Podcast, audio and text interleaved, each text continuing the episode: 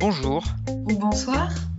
Bienvenue sur Le Temps d'un Lapin, le podcast qui parle de la kinésithérapie, du soin et de la science. Mais pas trop longtemps, juste le temps d'un lapin. Aujourd'hui, sur le temps d'un lapin, c'est un lapin enrhumé que vous allez retrouver. Vous l'avez peut-être déjà constaté lors de la rentrée des classes ou plus récemment avec ce début d'automne pluvieux qui favorise la promiscuité et le passage des virus de main en main jusqu'aux nourrissons. Et oui, la bronchiolite est de retour et avec elle, l'éternel et le brûlant débat, faut-il encore prescrire de la kinésithérapie respiratoire pour les nourrissons?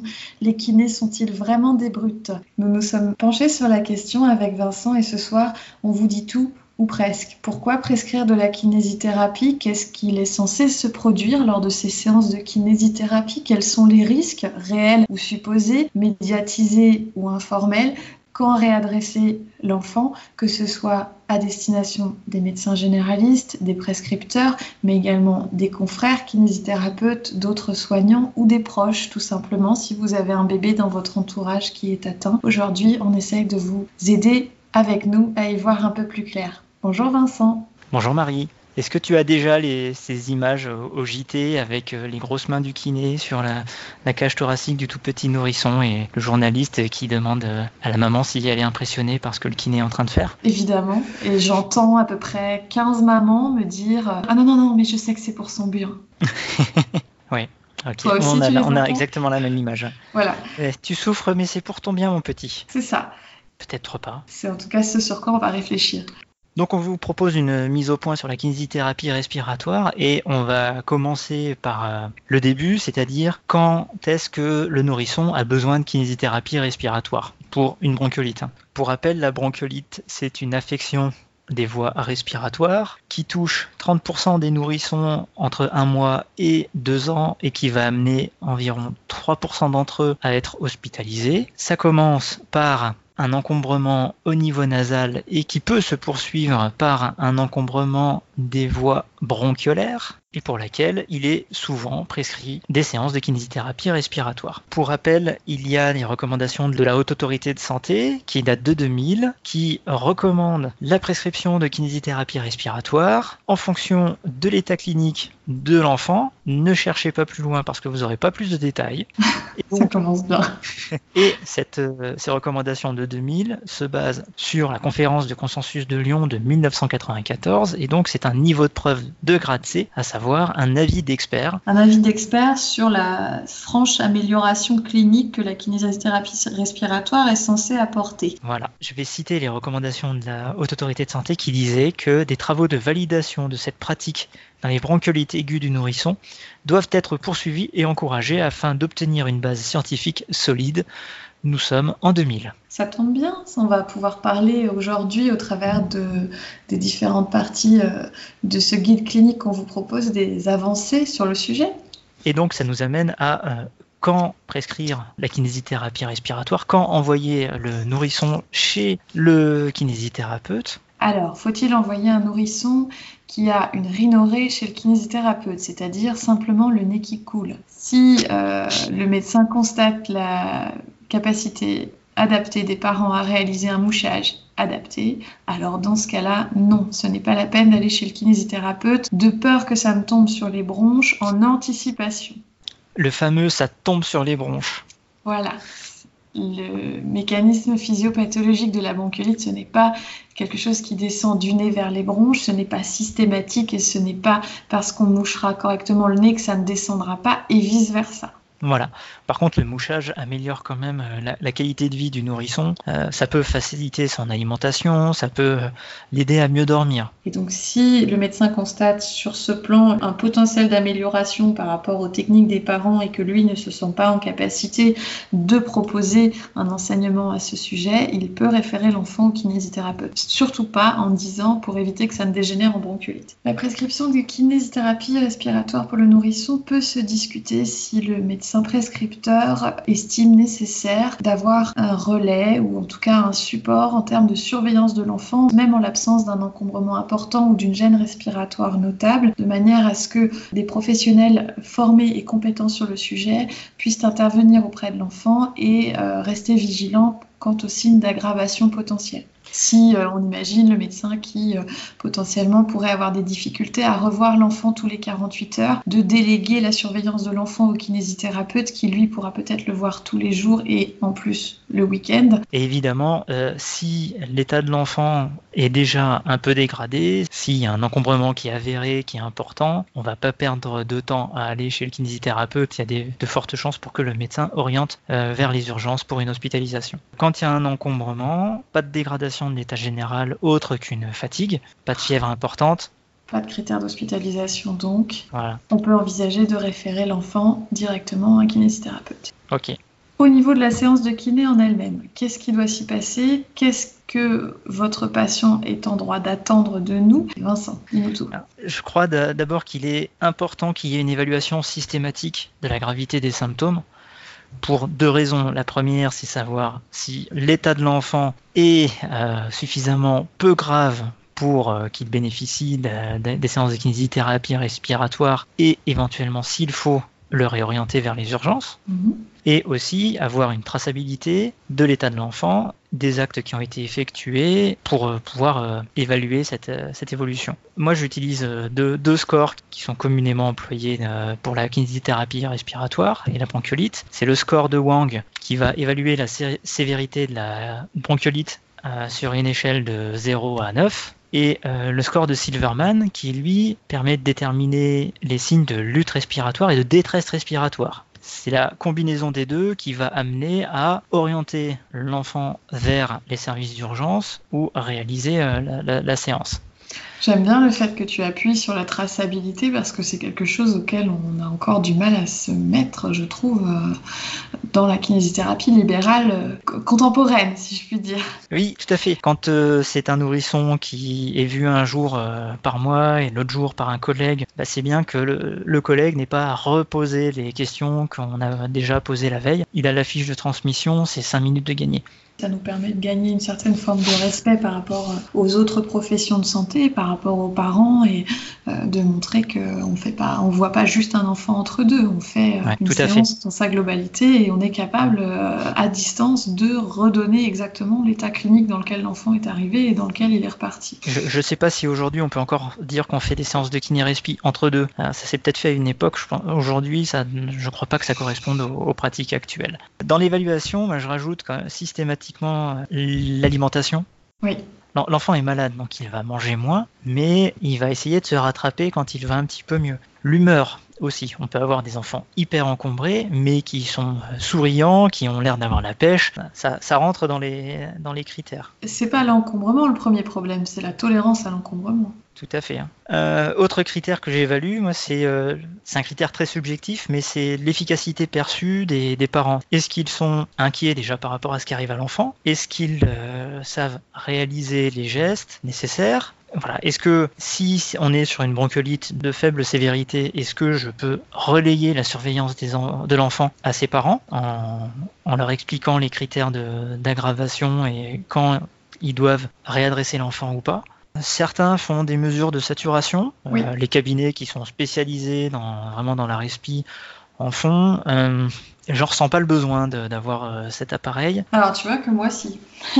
Et toi, tu es rassuré avec. Donc tu vois, c'est quand même euh, non, parce que moi, c'est par rapport à mon expérience, je suis intervenue essentiellement auprès d'enfants hospitalisés, donc avec une surveillance rapprochée plus importante, avec euh, une fréquence respiratoire systématiquement disponible, fréquence cardiaque, saturation et euh, matériel d'aspiration et euh, auscultation. Alors que moi, j'ai toujours eu des enfants en libéral et j'ai jamais eu un score de Wang supérieur à, à 7. Quoi. Oui. Donc, euh, les 7, euh, j'en ai vu un et l'énorme majorité, il, se situait aux environs de 4. D'accord. Pour, l'évaluation, je trouve important de rappeler que avant cette vidéo du type qui broie un bébé entre ses mains, notre premier rôle, c'est de surveiller un enfant dont les parents n'ont pas forcément les connaissances médicales pour le surveiller de façon à appeler à l'aide si nécessaire. Et notre rôle, c'est d'enseigner les critères positifs, négatifs, les, rassurer, qu'est-ce qui doit les alerter. Oui, tout à fait. C'est vraiment sur ce point que les recommandations insistent d'ailleurs. Hein. Si vous prescrivez de la kinésithérapie respiratoire ou si votre enfant euh, reçoit une prescription de kinésithérapie respiratoire, il faut savoir que le principal de la séance est dans l'échange plus que dans le drainage. Et en tout cas, pas de la manière dont on a pu le voir sur certaines vidéos avec un monsieur avec d'énormes mains qui broient un tout petit bébé pendant une demi-heure. Donc une fois que l'évaluation est, faite, euh, la deuxième grosse partie de la séance, c'est l'éducation à la santé des parents si euh, on constate des lacunes. Sensibiliser sur la température et la ventilation de la pièce de, couchage de l'enfant, pas trop chaud, aérer deux fois par jour. C'est par exemple éviter que le grand frère qui revient de l'école avec le nez qui coule aille faire des mamours à son petit frère qui est malade. Éloigner les animaux qui peuvent euh, favoriser, les, réactions parce qu'ils transportent notamment pas mal d'allergènes dans leur pelage. C'est éloigner tous les fumeurs. Voilà, de, demander aux fumeurs de ne pas s'approcher de l'enfant, ceux qui veulent absolument euh, d'aller fumer dehors en portant des vêtements, en laissant ses vêtements à l'extérieur, puisque lorsque vous fumez, les particules se déposent sur vos vêtements. Donc autant laisser les vêtements contaminés à l'extérieur, puisque on est un enfant qui est dans un état de faiblesse respiratoire. Donc tout ce qui pourrait venir aggraver son cas est plutôt à éviter. C'est l'occasion d'arrêter de fumer pour ceux qui seraient motivés. Parlez-en à votre kinésithérapeute. Une autre mesure d'éducation à la santé, c'est s'assurer que la technique de mouchage du bébé est maîtrisée par les parents. Souvent, c'est montré à la maternité par les sages-femmes ou par les aides-soignants, plus ou moins bien, à ce moment-là, les parents, ils ont mille choses à apprendre. Ça peut passer à la trappe ou être un peu modifié au fur et à mesure. C'est difficile à apprendre en dehors du contexte de maladie aussi. Oui, après, ça peut devenir facilement une routine. Ouais. Et euh, moi, je vois aussi un intérêt à former euh, tout le personnel de la petite enfance à la réalisation d'un drainage rétropharyngé euh, de, de qualité. Ça, on est d'accord. C'est-à-dire pas de mouche bébé. Faut pas imaginer que le petit coton qu'il y a à l'intérieur de votre mouche bébé va empêcher les virus et bactéries de rentrer dans vos voies respiratoires à vous. Ça veut dire qu'un mouche bébé électrique, tu, tu valides? Non. Non plus. Non plus, pour une raison simple, c'est que la désinfection n'est pas à la hauteur de, du matériel d'aspiration qu'on peut avoir à l'hôpital. Oui. Euh, les mouches bébés électriques, et euh, moi, ce qui me gêne un peu avec le mouche électrique, c'est cet effet d'assèchement des muqueuses qui, derrière, peut potentiellement entraîner une euh, réhydratation rapide et donc une production accélérée de mucus qui, au final, va euh, reboucher les voies aériennes supérieures alors qu'on s'est employé à les déboucher avant. C'est un avis personnel. Un bon drainage rétropharyngé, on instille quelques gouttes de sérum physiologique dans la narine de l'enfant sur un moment inspiratoire pour forcer le bébé à renifler et donc à drainer le nez et les voies aériennes en arrière. Très souvent, ça se suit de deux choses possibles. Soit il va renifler et cracher et ramener dans sa bouche le, mucus qui était accumulé. Ça, c'est si vous avez de la chance. Soit vous n'avez pas de bol. Et à ce moment-là, il va éternuer. Et comme on a bloqué la, bouche en faisant en sorte que la bouche soit étanche, tout va sortir par le nez. Vous aurez une accumulation de morve, qui c'est un terme technique. Hein. C'est l'heure de la douche. c'est l'heure de la douche. Et là, voilà. Donc, à ce moment-là, on s'écarte. on met un mouchoir devant pour récupérer le, gros de, de, ce qui va sortir. Voilà, ça c'est un drainage euh, rétropharyngé qui est efficace. Il n'y a pas besoin d'envoyer des, pipettes et des pipettes d'eau dans la narine de l'enfant. Hein. Euh, il suffit d'appuyer sur la pipette, vos doigts se rejoignent, vous avez mis normalement la dose suffisante. Trop de liquide, c'est un risque derrière de favoriser le développement de sinusite. Donc, on va éviter. Dernier élément d'éducation à la santé, enfin deux autres éléments d'éducation à la santé. Tout d'abord, c'est l'alimentation du bébé, il ne faut pas hésiter à multiplier les moments dans la journée où on va proposer à l'enfant euh, sa tétée. C'est-à-dire que le moment auquel on décide de lui donner à manger, c'est peut-être pas le moment où il est le plus en forme dans la journée, donc pas hésiter à fractionner l'alimentation plus souvent, de plus petites quantités, pour qu'il ait quand même tout au long de la journée à peu près le même, euh, le même volume. Sachant qu'il y a une perte d'appétit qui est associée à la bronchiolite, puisque le nouveau-né a tendance à avaler les glaires, ces glaires prennent la place du bol alimentaire dans l'estomac, il a l'impression d'avoir mangé, alors qu'en fait, il va pas du tout digérer ses clairs. Il n'y aura pas d'apport euh, énergétique. Et que euh, chez certains nouveau-nés, il y a un risque de vomissement assez important sur des toux après ingestion alimentaire. Donc de retour du bol alimentaire. Et s'il a mangé un petit peu deux heures plus tôt et qu'il va remanger deux heures après, eh ben c'est différent d'un bébé qui vomit un biberon entier ou une tétée entière. Il va perdre tout ce qu'il aurait pu ingérer. Voilà, faut pas hésiter donc à, leur donner à manger plus, plus souvent. Dernier élément sur lequel euh, on insiste, c'est enseigner aux parents euh, les, signes de gravité. Alors, en, fonction, du, en fonction des, des parents, est-ce que on leur confie la surveillance de l'évolution si on est sur une bronchiolite peu sévère ou euh, si c'est euh, le temps qu'on les revoit 24 heures plus tard? Euh, ces signes de gravité, ça va être une dégradation de l'état général de l'enfant. Il était joyeux, il devient apathique, ronchon. mollasson, très important. Mollasson, voilà. C'est aussi un terme technique. Ouais. l'enfant qui est tout le temps joueur et souriant, puis qui tout d'un coup vous paraît un petit peu éteint, c'est un critère d'hospitalisation. Un critère qui lui est un peu plus scientifique et objectif, hein, c'est 50% euh, de prise alimentaire en moins sur trois repas consécutifs. Il y a une notion de perte de poids qui me semble être aux alentours de 5% mais à confirmer sur le blog. Et aussi une fièvre qui deviendrait euh, très importante. Alors je ne sais pas si tu avais cette notion-là Vincent, mais moi pour le coup, euh, la kiné respiratoire est contre-indiquée en cas de fièvre. Oui. En cas de fièvre supérieure à 38. Oui, ah. donc en fait, si l'enfant a de la fièvre et qu'il doit bénéficier d'une séance de kinésithérapie respiratoire, il faut programmer la prise d'un antipyrétique, donc d'un médicament qui fait baisser la, la, fièvre, typiquement le doliprane, au moins une heure et demie avant dans ces cas-là, euh, même en, cas de doute, ne euh, faut pas hésiter à soit appeler le kiné s'il est facilement joignable, soit appeler votre médecin, soit appeler le 15. Donc là, on a déjà 10 minutes de la séance qui sont passées entre l'interrogatoire et euh, l'explication s'ils ne les avaient pas des différentes mesures et consignes à avoir. Le drainage rétropharyngé, du coup, on peut le faire en même temps pour leur montrer. Très souvent, ils sont ébahis en se disant Ouais, c'est simple.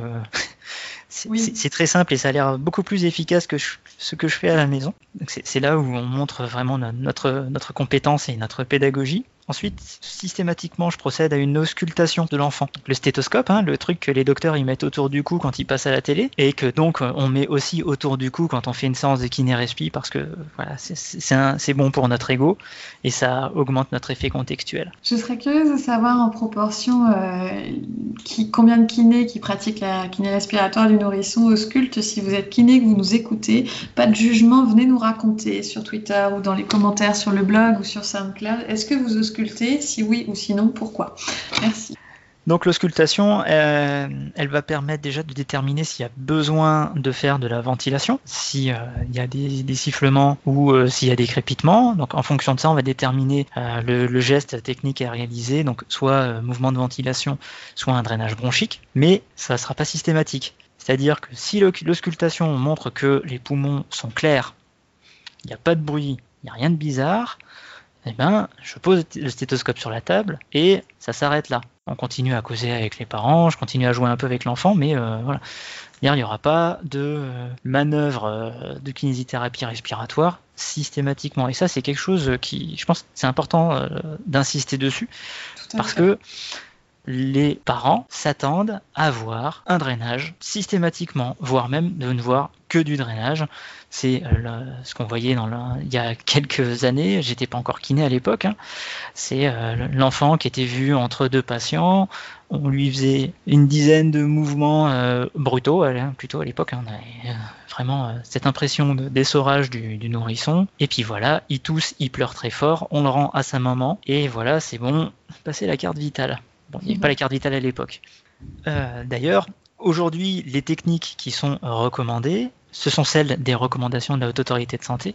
C'est ce qu'en France on appelle l'augmentation du flux expiratoire, l'AFE, qu'en Belgique on appelle l'expiration lente prolongée. L'idée c'est la même, on accompagne les mouvements de la cage thoracique et on les amplifie, mais lentement. L'enfant inspire, il souffle doucement, on accompagne ce mouvement d'expiration et on l'aide à aller un petit peu plus loin. On réalise ce geste sur 5 à 6 cycles respiratoires et après on laisse l'enfant respirer normalement et puis on recommence un petit peu plus tard. Voilà. C'est ça le geste qu'il faut euh, voir en kinésithérapie respiratoire. Le clapping, Les petits tapotements euh, sur le thorax de l'enfant, ça a été démonté il y a 20 ans, 30 ans.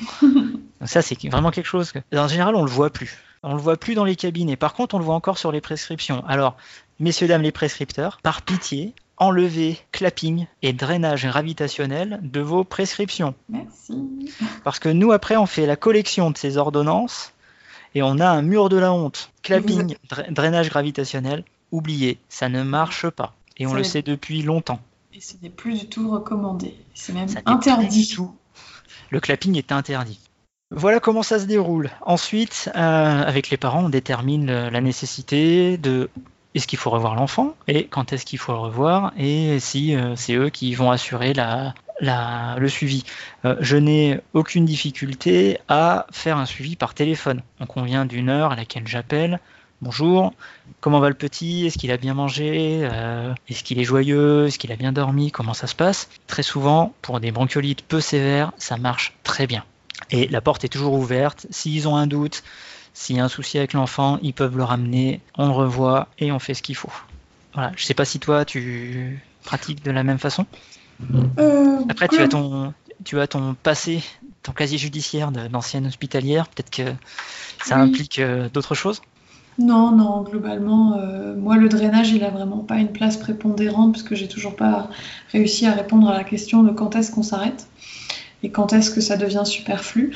Euh, le, suivi par téléphone, pas forcément. Après, je préviens vraiment les parents que quand je les fais revenir le lendemain, c'est juste pour voir comment il va. Souvent, quand on sur des séances qui bordent un week-end, euh, ben, je vais les faire revenir le vendredi pour vérifier avant le week-end comment est l'enfant, mais ça peut durer 10 euh, minutes, pas plus.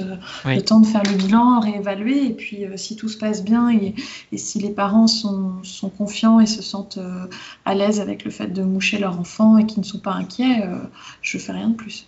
Voilà, et puis après tu joues aux cartes avec eux pendant 20 minutes parce que la séance de kiné c'est 30 minutes, bordel de merde. Ah non, je joue avec le bébé. Attends. Attends. Par rapport à tout ce qui s'est dit sur les séances de kinésithérapie dans différents médias, il y a à plusieurs reprises des risques qui ont été évoqués. Est-ce que Vincent, tu es prêt à nous parler de ces risques? Oui, oui. Alors, ces risques, ils ont été euh, mis en avant par la, revue des médecins généralistes, la revue indépendante Prescrire, qui régulièrement fait des mises à jour sur la prise en charge de la bronchiolite et je crois qu'ils ont une dent contre la kinésithérapie respiratoire puisque ils font régulièrement des titres assez euh, brutaux hein, contre la, kinésithérapie respiratoire. Hein. En 2012, bronchiolite, pas de place pour la kinésithérapie respiratoire, mais déjà avant en 2006, Bronchiolite, pas de kinésithérapie respiratoire systématique, absence d'efficacité démontrée, mais risque de fracture de côte. 2010, bronchiolite, un essai négatif pour la kinésithérapie respiratoire. Voilà. On, sent bien qu'ils n'aiment pas la kinésithérapie respiratoire. Alors après, c'est le credo de la revue Prescrire, qui est une revue indépendante et qui a pour but de conseiller les médecins généralistes dans la prescription. Je suis pas en train de les défendre, hein, mais d'analyser les prescriptions qui se font par habitude et de les remettre en question. Et je pense que c'est une bonne chose de remettre en question des prescriptions qui ont été, je dirais, à la mode. Effectivement, on pourrait imaginer que la baisse des prescriptions de kinésithérapie ressentie dans certains cabinets et par certains confrères, elle peut venir de prescrire. Les titres sont un peu euh, sont un peu racoleurs, si je puis dire, et c'est pour ça que j'avais envie qu'on en discute ensemble ce soir. C'est est-ce que, euh, au-delà du racolage, il y a une réalité littéraire, scientifique? Il y a une réalité qui est que la, la kinésithérapie respiratoire ne fera pas guérir l'enfant plus vite. Les études sur lesquelles s'appuie prescrire sont des études hospitalières. Jusqu'à cette année, en, France, il n'existait pas d'études sur le milieu libéral. Donc déjà, les hospitalisations pour les bronchiolites, c'est 2% des 30% de nourrissons euh, qui ont une bronchiolite chaque année. Donc déjà, on est en train de parler d'une sous-population. Prescrire a raison sur euh, l'affirmation que aujourd'hui, on n'a pas d'études scientifiques qui démontrent l'intérêt des techniques de drainage chez les nourrissons. Sur la durée de la maladie Sur la durée de la maladie, euh, mais aussi sur, euh, sur la, qualité de vie du nourrisson, voilà, sur ces critères. Aujourd'hui, on n'a pas, ces, pas ces études.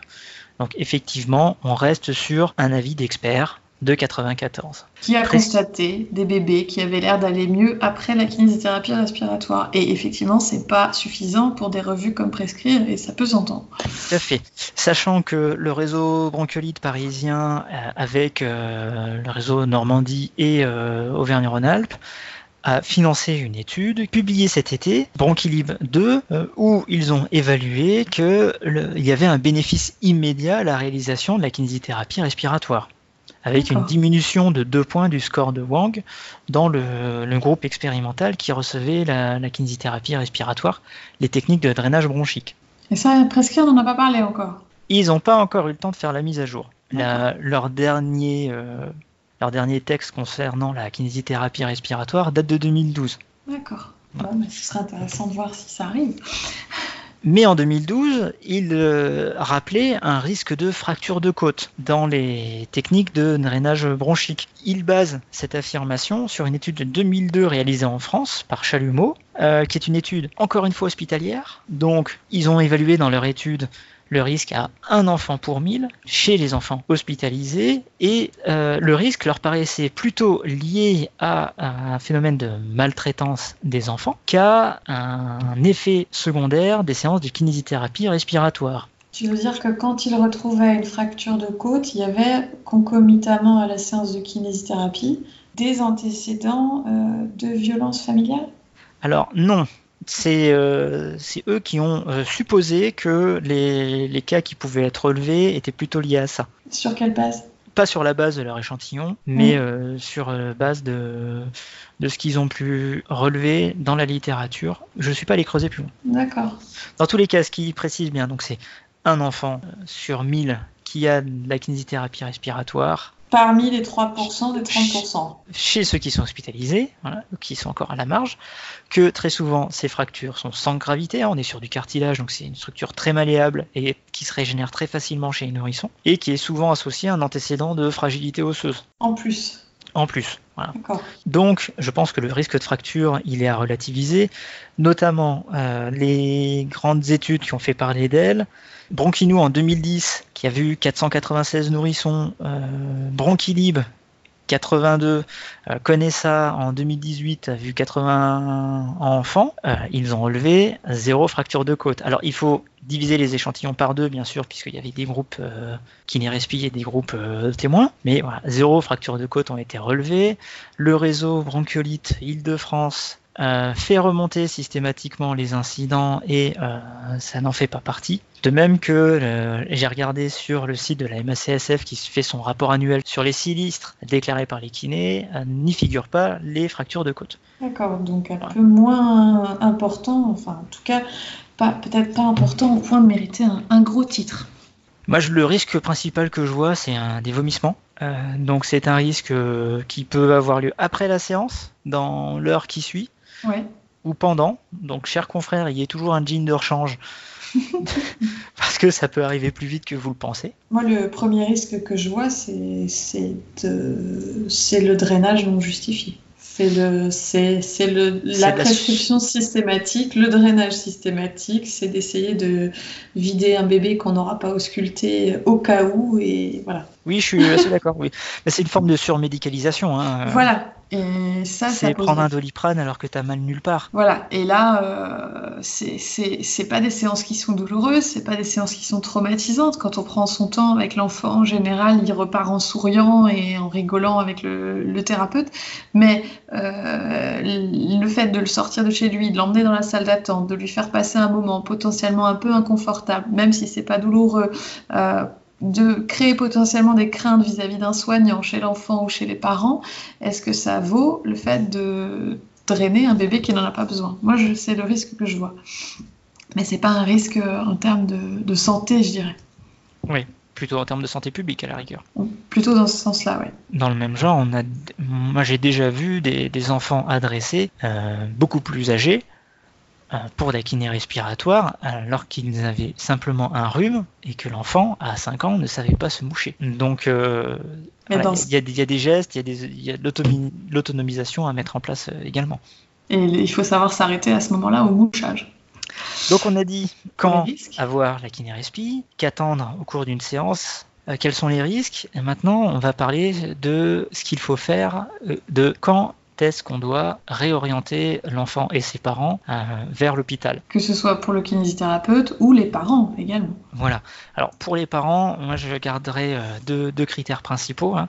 C'est la, la, mauvaise alimentation, c'est-à-dire 50% de prise alimentaire en moins sur trois repas consécutifs. Là, c'est un critère d'aggravation. Et euh, c'est une dégradation de l'état général de l'enfant. C'est euh, votre enfant qui passe d'un état certes un peu fatigué à un état vraiment mollasson, euh, un peu hagard, absent, qui a réagi pas, pas beaucoup aux différentes sollicitations que vous pouvez vous, lui faire. Euh, là, vous attendez pas, vous appelez votre médecin, vous appelez le kiné, vous appelez le 15 pour faire une évaluation de l'enfant et savoir s'il faut l'amener à l'hôpital. Pour les consoeurs et confrères, réadresser. Oui. T'as pas du tout de critères euh, respiratoires pour les parents?